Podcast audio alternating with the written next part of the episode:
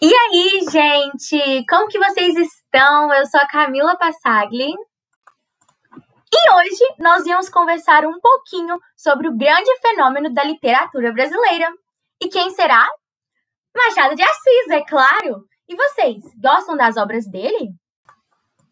Podemos dizer que os seus contos são atemporais, ou seja, que eles não podem ser controlados pelo tempo, que é antônimo de passageiro.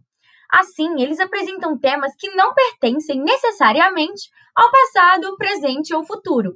Um exemplo claro disso é o amor.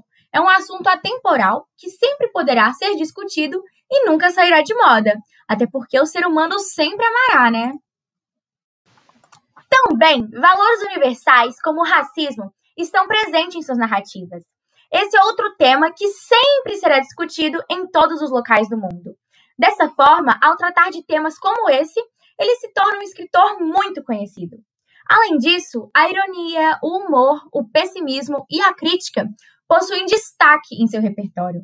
Machado sabia, como poucos, equilibrar vocabulário rico e escrita fluida.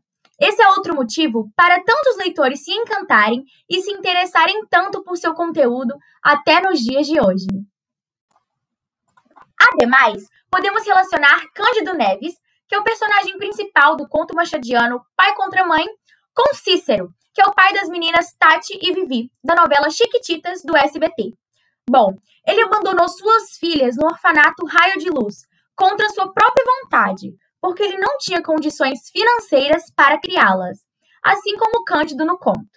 Bom, então ambos amavam suas crianças, mas o sentimento de indecisão entre deixá-las e cuidá-las fez-se presente nas histórias. Isso ocorre pois o abandono de crianças é um tema que persiste muito no Brasil. E aí? Agora você está mais animado para ler Machado de Assis? Bom, eu espero que sim, porque eu estou muito animada.